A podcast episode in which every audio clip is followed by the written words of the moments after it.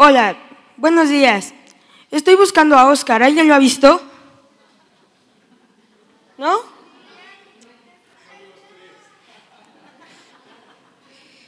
Hola, ¿qué tal? Bienvenido. ¡Wow, qué genial! Al fin te conozco en persona y eso está increíble, champ.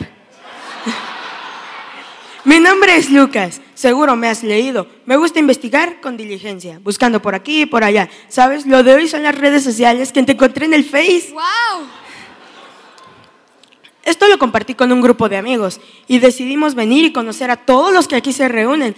Es increíble ver a tantas personas juntas, champ. Sí, es increíble el podernos reunir en este lugar. Bueno, entonces tuve una idea genial y les dije a mis amigos, ¿qué les parece si venimos y les caemos de sorpresa a la Congre de Polanco para saludarlos? Y fue así como llegamos. Padrísimo. Gracias por pensar en nosotros. Nos causa gran alegría, champ. A nosotros también. Bueno, estamos, esta- eh, hemos estado escudriñando tu vida y sabemos que hace 36 años tu vida cambió de rumbo. Y desde entonces no has dejado de hablar de Jesús, ese ser tan maravilloso que dio su vida por la de nosotros. Increíble tu investigación. Estoy sorprendido.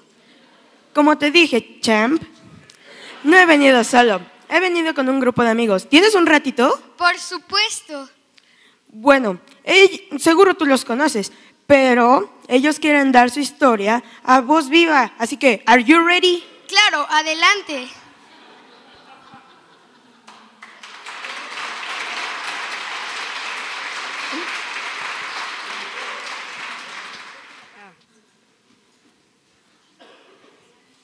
Mi nombre es Noé. Les contaré lo que pasó en el tiempo en que viví. Las personas no creían en Dios. Bueno, ni siquiera pensaban en Él. Muchos se burlaban de mí porque creía en Él. Siempre estaban pensando en hacer cosas desafiantes, atrevidas y extremas. A esto se le llama desobedecer. Dios vio desde el cielo que el pecado de la gente era mucho y que sus pensamientos solo eran para hacer el mal y para lastimarse unos a otros. Bueno, no todos éramos así. Yo creía en Dios y vivía para agradarle. Un día Dios me habló y me dio un mensaje terrible debido al pecado de los hombres, mujeres y niños, porque los niños también pecamos. Había decidido destruir a todos los hombres de la tierra, los animales, reptiles y aves del cielo. Los animales, reptiles y aves del cielo. Pero terrible, ¿no creen? Pero también me dio una orden. Me dijo que construyera un arca grande, muy grande, con muy especiales, tan grande que ocupieran animales grandes y pequeños, dos de cada especie, y que solo la gente que estuviera en el arca se salvaría del diluvio. Yo no vivía cerca del mar y, menos sabía que era un diluvio. Y y después supe que era agua, agua, agua y más agua, tanta agua y yo sin saber nadar. Pero bueno, yo amaba al Señor. Él mandó y yo obedecí. Sabía que Dios hablaba de un gran trabajo, pero afortunadamente yo no estaba solo. Me acompañaba mi bella y querida esposa y mis amados hijos con sus esposas. Ellos también amaban a Dios. Fueron muchos días, los días se convirtieron en semanas, las semanas en meses y los meses en años. Todo ese tiempo yo le compartía a la gente y les rogaba que dejaran atrás su mala conducta y les advertía el castigo que le esperaba, pero la gente solo me insultaba, se burlaba y me llamaba loco. Y me llamaba loco. Llegó el día en que ya no escuchaba el sonido de los martillos, los serruchos, el arca estaba lista, pero aún había mucho, mucho más trabajo, preparar los alimentos y mil detalles más. Cierto día, cuando estábamos bien ocupados, escuchamos un ruido muy extraño que venía de lejos y poco a poco se fue haciendo más fuerte. Fue impresionante ver a una multitud de animales que se acercaban y poco a poco se fue haciendo más fuerte. Fue impresionante ver a una multitud de animales que se acercaban. Parecían un gran ejército y se dirigían a un solo lugar, el arca. Fueron entrando por parejas. Era un espectáculo sorprendente. Finalmente entramos mi familia y yo, esperando si tal vez alguien más subiría detrás de nosotros, pero nadie más subió. Solo alcancé a alguien decir, qué tonto eres, Noé, sentado junto a todos esos animales apestosos y esperando a que llueva, jajaja. De pronto se cerró la puerta, fuertes gotas empezaron a escuchar, la gente empezó a gritar, quiso, quiso abrir la puerta, en fin, fue muy triste. Quisieron subir, pero ya no hubo manera. Mi vida cambió de rumbo. Eh, eh, Dios me habló, escucha su voz y lo obedecí. Fui fiel a su palabra y después del diluvio Dios fue fiel con nosotros al aparecer en el cielo un hermoso arco iris. Su promesa de nunca volver a destruir la tierra con agua. Fidelidad. Fidelidad significa firmeza y constancia. Noé recibió instrucciones complicadas e increíbles y aunque no las entendía, obedeció porque conocía, amaba y confiaba en Dios. Lo que Dios pedía, en ese tiempo solo Noé y su familia vivían de acuerdo con la voluntad de Dios. Noé afirmó su corazón y decidió obedecer cada una de las instrucciones. Cerró sus oídos a las burlas, críticas, rechazos, ofensas y decidió ser paciente y decidió obedecer cada una de las instrucciones. La recompensa fue grande y maravillosa. Aún hoy podemos ver el inmenso amor de Dios reflejado en un hermoso arco iris. Dios ha sido fiel a nosotros. ¿Serás tú fiel a Dios? ¿Obedecerás a, lo que te pida a pesar de lo que piensen los demás? permaneces fiel, veremos a Dios trabajar en tu vida así como lo hizo con la de Noé. Hola, mi nombre es Roset. Mi abuelo fue rey Saúl y mi padre Jonatán. Cuando yo era muy pequeño, mi padre, mi abuelo y mis tíos murieron en la batalla contra los filisteos. Todo el mundo estaba aterrorizado, especialmente mi nana, quien en su desesperación por huir me tomó en sus brazos y por el pánico tropezó y me caí, quedando lisiado de mis piernas. Ah, no, en un solo día perdí a mi familia, mi hogar y mis piernas. Todo el mundo estaba aterrorizado. Solo unas cuantas personas sabían que yo estaba vivo y dónde vivía. Era muy importante guardar el secreto, porque la costumbre en ese tiempo era que cuando se nombrara el nuevo rey, éste mataba a los hijos del rey anterior, porque podía considerarse su enemigo. Es por eso que siempre viví escondido y lleno de miedo de que me pudieran encontrar. Cuando mi padre Jonathan vivía, tuvo un gran amigo, se querían muchísimo, pero un día tuvieron que despedirse, pues mi abuelo Saúl estaba decidido a matar al mejor amigo de mi papi, porque estaba muy celoso de él. El día que mi papi se despidió de su mejor amigo, hicieron una mutua promesa. Quien se muriera, el que se, que se muriera, este, trataría con bondad a la familia del otro. Eso lo supe, supe después. Ese mejor amigo de mi papi se llamaba David y ahora él era nuestro nuevo rey. El día, ah no, un día se presentó un antiguo sirviente diciendo de mi papi, diciéndome que el rey quería verme.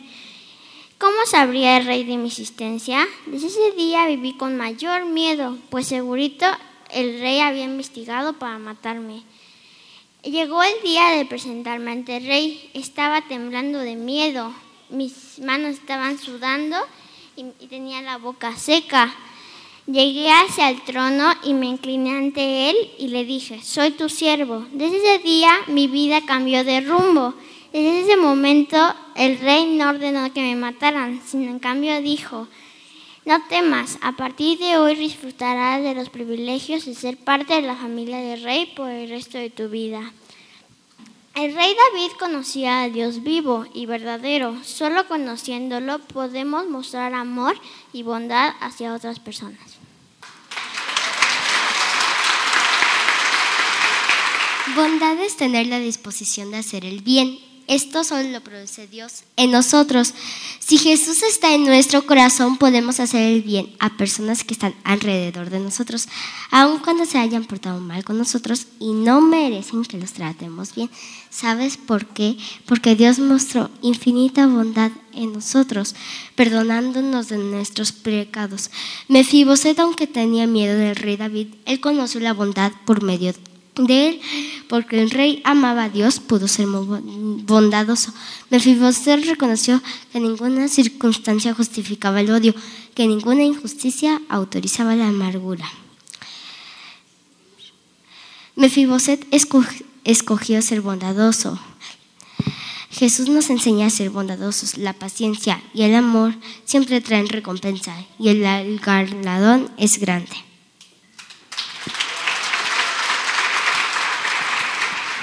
Mi nombre es Saqueo, soy judío y recaudador de impuestos.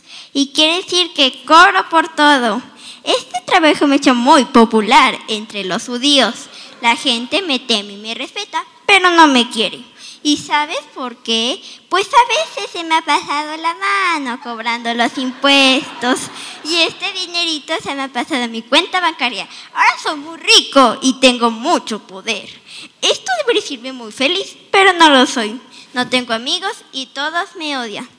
Un día mi vida cambió de rumbo. Me levanté muy tempranito y en la calle había mucha gente que estaba muy emocionada y nerviosa, esperando la llegada a alguien al que yo no conocía, pero de quien todos hablan, su nombre Jesús. Decían que hacía milagros y se sanaba a los enfermos, pero eso estaba por verse. Me, había tanta gente que yo no podía ver, pues como eran, soy muy pequeño de estatura. Me subí a un gran árbol para poder verlo y justo cuando él pasaba por ahí, se detuvo, alzó los ojos y me miró y me llamó por mi nombre. Me dijo que bajara y que, y que quería cenar a mi casa. ¡Wow! ¡Increíble! Yo acepté gustoso la invitación, pues al fin tendrían un amigo. Jesús llegó a mi casa y yo me sentí muy feliz. Había algo en especial en él, en su mirada y en sus palabras, un gran amor por mí. Yo acepté en ese día. Tuve necesidad de arrepentirme de mi mala conducta y dije, la mitad de mis bienes se le daré a los pobres y si le he robado a alguien se lo daré cuatro veces más, cuatro veces, cuatro veces. Eh, a partir de ese día mi vida cambió de rumbo.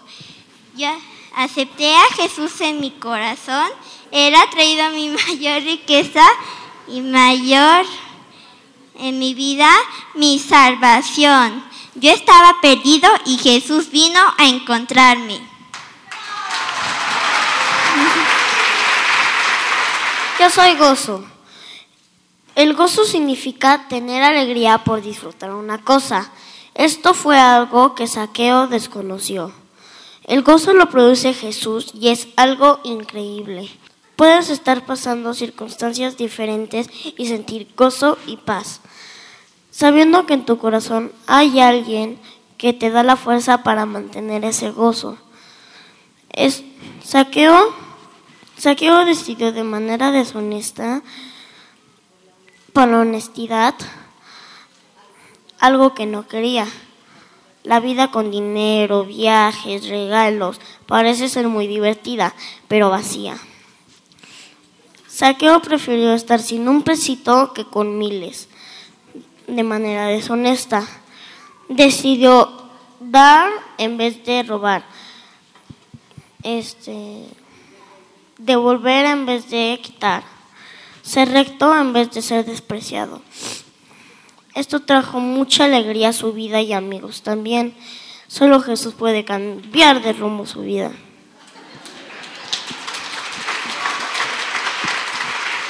Mi nombre es Felipe. Amo a Jesús y enseño su palabra a otros. Ahora mismo estoy en Samaria. Muchas personas a las que les hablo creen en Él como su Señor y Salvador.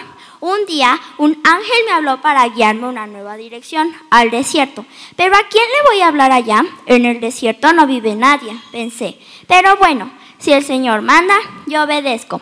Caminaba por el desierto cuando vi un carro pasar. Corrí para acercarme y vi un etíope que vestía ropas muy finas. Y oí que leía una porción de la escritura de Isaías. Paró su carro y que me subo y le pregunté, ¿entiendes lo que estás leyendo? Y él me contestó. ¿Cómo voy a entender si no hay nadie que me explique? Vengo de Jerusalén. Hice algunos negocios, pero de verdad quería conocer al Dios vivo para adorarle, pero no encontré a nadie que me explicara. No te preocupes, yo te voy a, yo te voy a ayudar, le contesté. Empecé a contarle del maravilloso amor de Jesús y de todo lo que había hecho Él por nosotros. Entendió súper rápido, tan rápido que de pronto pasamos por un lugar donde había agua. E inmediatamente quiso bautizarse, porque Él entendió, creyó y se bautizó. Padrísimo, ¿no? Dios proveyó todo lo necesario en el tiempo exacto. Aquel día cambió de rumbo la vida del etíope y la mía también. El corazón de este hombre bailaba de alegría porque la escritura ya no era un misterio para él. Mi corazón también bailaba de gozo por haber obedecido a la instrucción de estar siempre listo y dispuesto para hablar de él. Este hombre regresó muy feliz a su país con Cristo en su corazón y yo me fui a otro lugar para predicar las buenas nuevas. Si tú ya tienes a Jesús en tu corazón, prepárate y estate siempre listo y dispuesto para hablar de Él. No hay mayor gozo que este. Obediencia significa cumplir alguna orden o petición. Cuando Jesús estuvo con sus discípulos, les pidió que llevaran las buenas nuevas a todo lugar. Si Jesús vive en tu corazón, estamos llamados a obedecerle a Él y a las personas que son nuestras autoridades como padres, maestros y todas las personas mayores. Cuando nosotros obedecemos, estamos obedeciendo a Dios y Él se agrada con nuestro comportamiento. Eh, Felipe, Felipe siempre estuvo listo a obedecer y a llevar las buenas noticias a lugares tan sorprendentes como el desierto. Felipe le, esto le producía gran alegría y amor porque él sabía que había muchas personas en el mundo que necesitaban a conocer quien tanto los amó y dio su vida para salvar la nuestra. Jesús siempre obedeció a su Padre. Eh, yo quiero ser como Felipe y compartir el gran amor de Jesús por nosotros.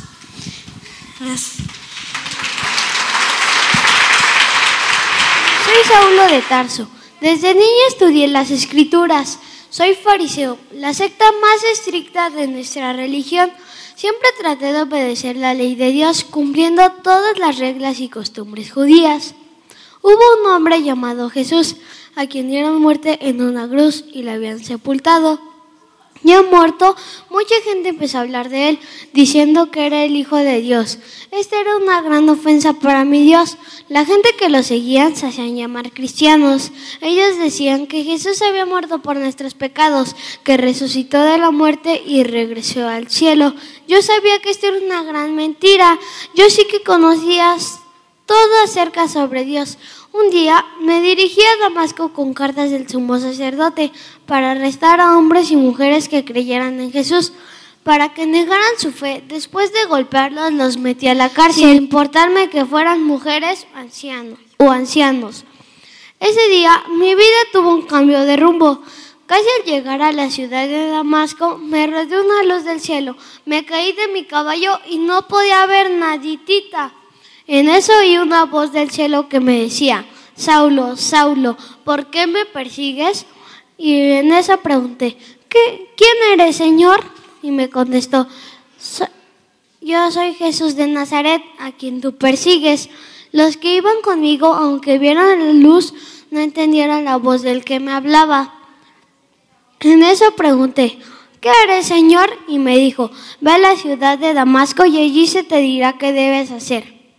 Por algunos días quedé ciego. Esperé allí por tres días.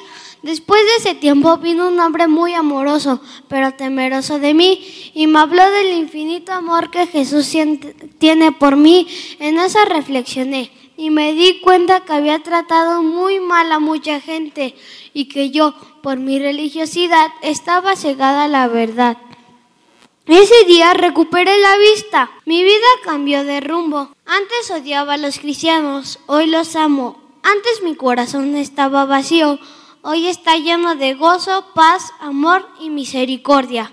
Mi mayor deseo es que todo el mundo conozca acerca sobre Jesús. Hablando a otros, Él vino a rescatar a todos los pecadores, del cual yo soy el primero. El amor verdadero es lo que Pablo aprendió al conocer a Jesús. Él creía que al perseguir a los cristianos estaba demostrando su amor por Dios. Nosotros solo podremos conocer el verdadero amor si miramos a la cruz.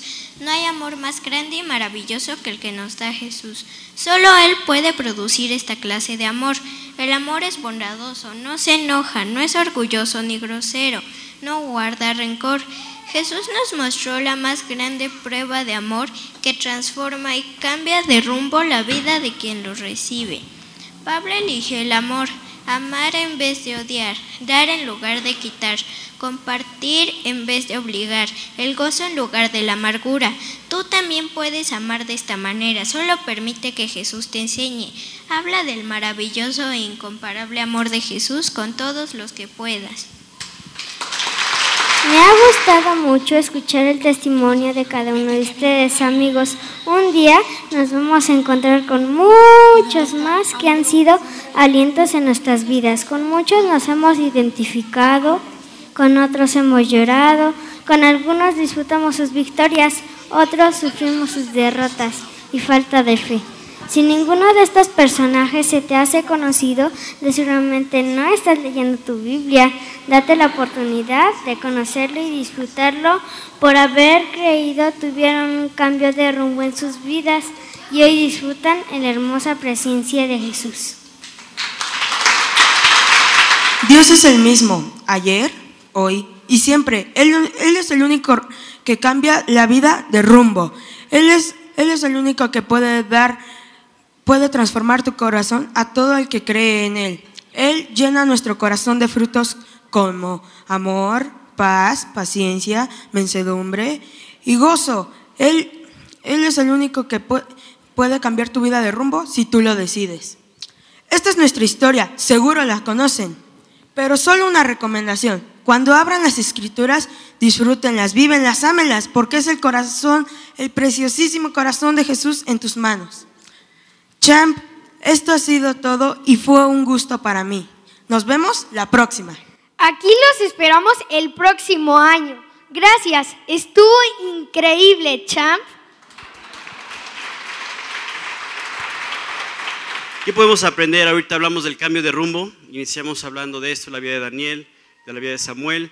Escuchamos acerca de la vida de otros personajes de la escritura, que seguramente a través de, de esta este sketch, esta actuación, ustedes han ido comprendiendo como yo lo importante de tener esa actitud como niño, de entender cómo situamos decisiones eh, desde pequeños, Dios va a hacer un cambio de rumbo. Y aún, aunque estemos a una edad mayor, cuando tenemos la actitud de aceptar a Cristo, su guía, eh, todo lo que tiene para nosotros, nuestras vidas van a tener un cambio de rumbo.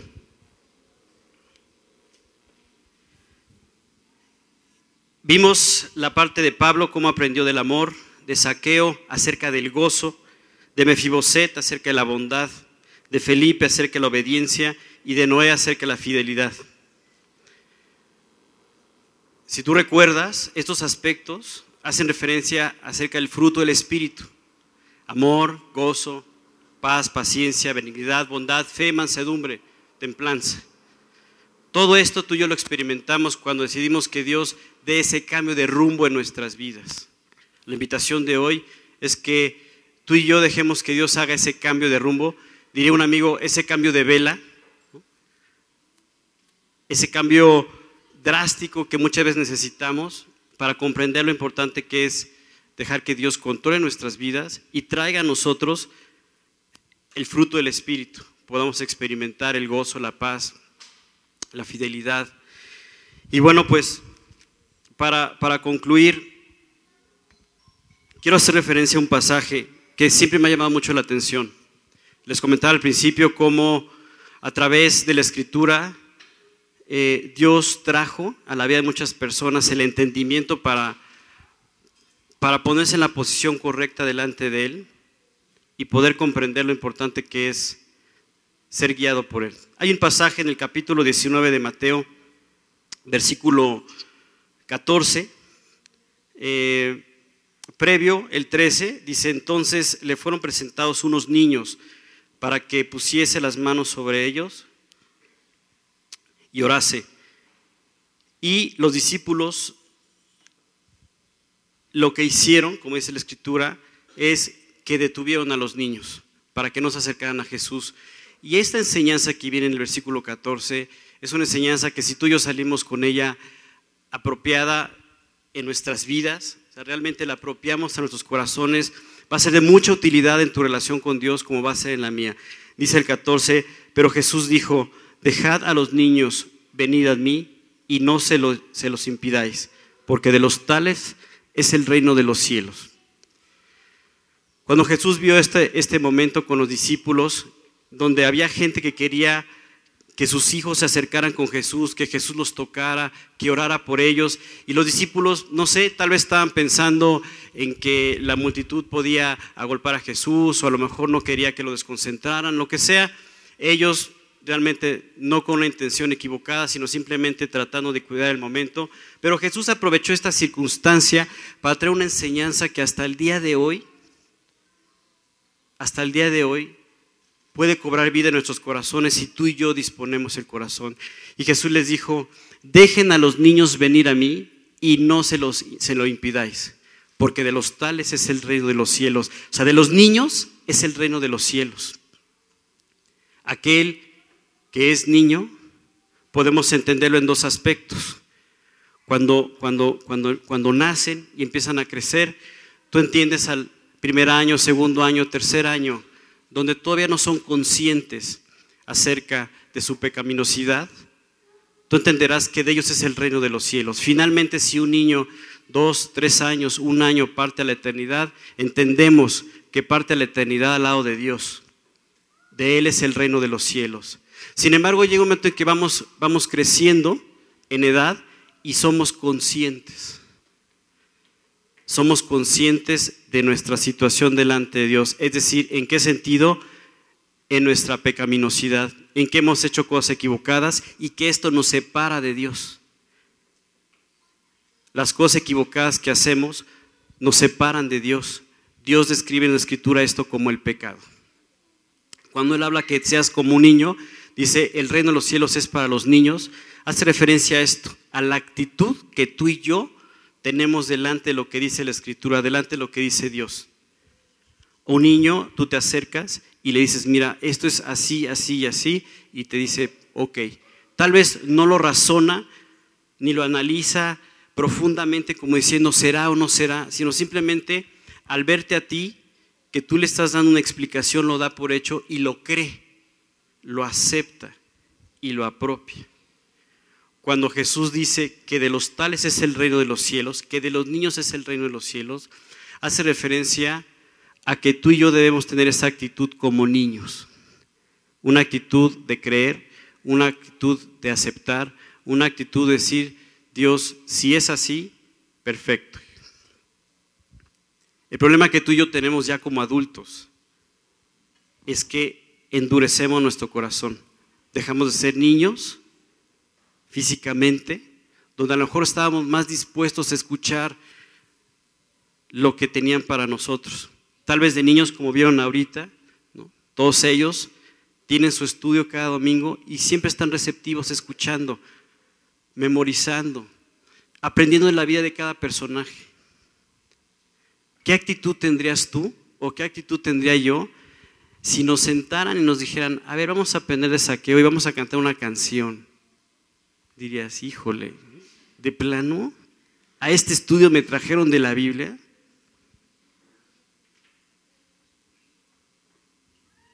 Pero Dios dice, si tú tienes la actitud como un niño, el reino de los cielos será tuyo. ¿Por qué? Porque cuando Jesús se acerca a tu vida, quiere un corazón dispuesto, donde Jesús te va a decir, para que tú puedas tener, obtener el reino de los cielos, tienes que apropiar lo que yo hice por ti. Cristo pagó en la cruz del Calvario por tus pecados y por los míos, para que tú y yo no los pagáramos separado de Dios en la eternidad. ¿Cómo lo hizo? En la cruz del Calvario, Dios pagó todos tus pecados y los míos. Cada gota de sangre que fue derramada fue para que tú y yo estuviéramos, fuéramos justificados delante de Dios. Si tú tratas de razonar, si tú tratas de profundizar en todo esto, puedes llegar al punto de cuestionar. No, pero a ver, no estoy seguro porque he escuchado otras ideas, me han hablado de otras cosas. Entonces como que tengo la duda. Ya no estás teniendo una actitud de niño. La actitud de niño de la que habla Jesús en su palabra es la actitud como tuvieron estos niños que se acercaron a Jesús para que Jesús los tocara y orara por ellos. Hoy la invitación de Dios es que tú te acerques como estos niños de los que habla el pasaje, que ellos se acercaron a Jesús para que Jesús los tocara y orara por ellos. Dios quiere tocar tu corazón. Dios quiere que tú dejes que Él conquiste tu corazón. No quiere tocarte físicamente, quiere tocar todo, tu ser, tu corazón, tu mente, tus sentidos, los quiere tocar y quiere orar por ti. Es más, Él oró por ti y oró por mí. Para que tú y yo tuviéramos esta capacidad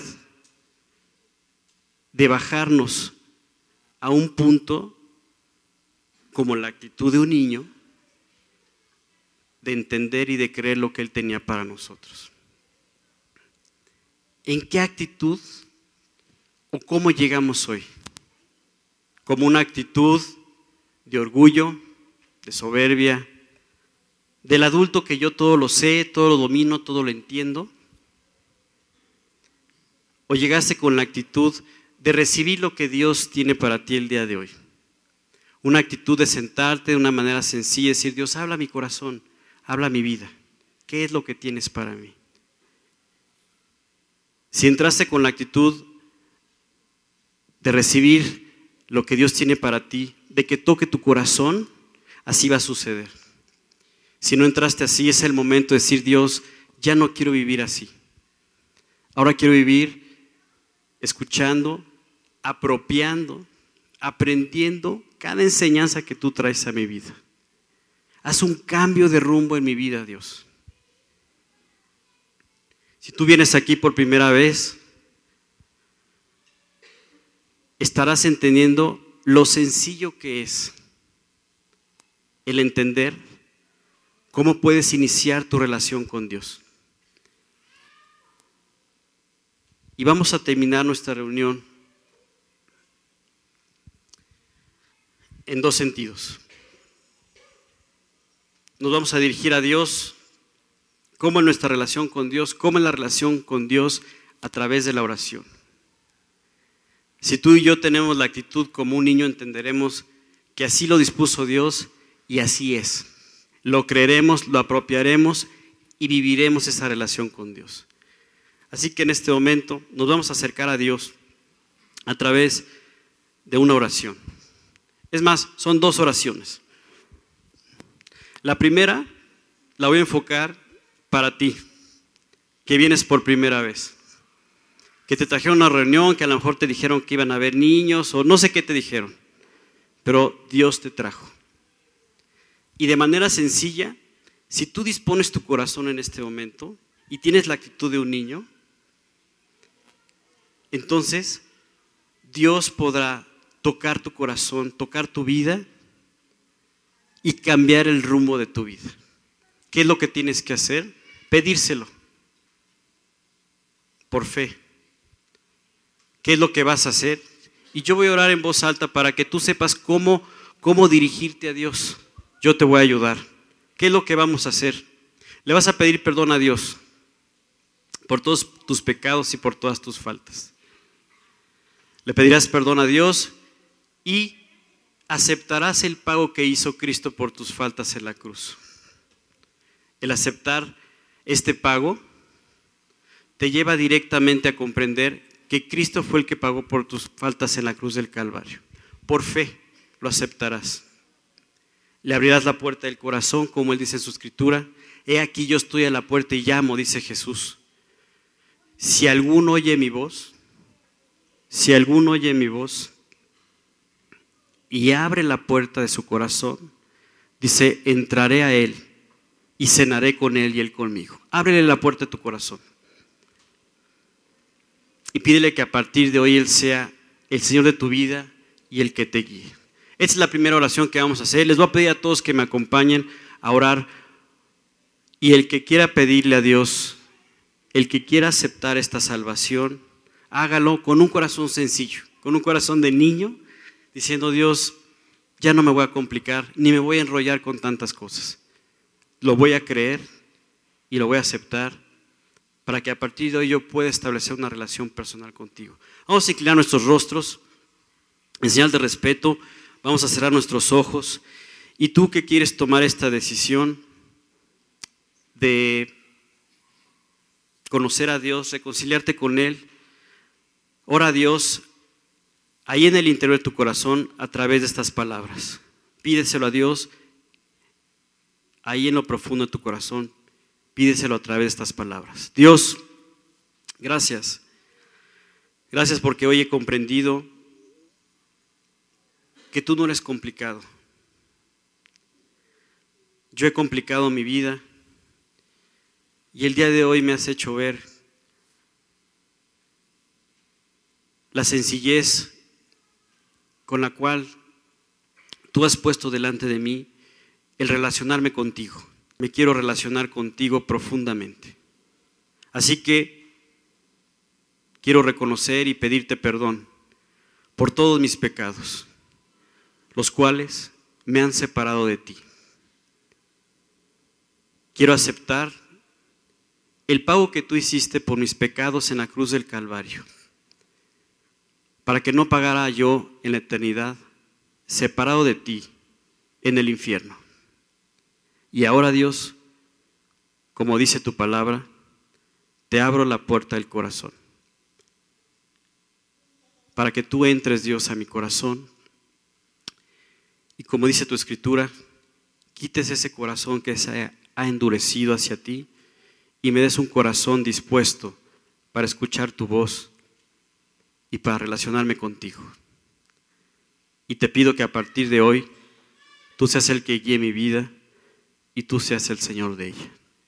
Te doy las gracias y esto te lo pido en el nombre de Cristo Jesús. Amén. Y bueno, ahora, si tú tomaste esta decisión, a través de esto que vas a escuchar, terminarás de entender lo que Dios preparó el día de hoy para ti.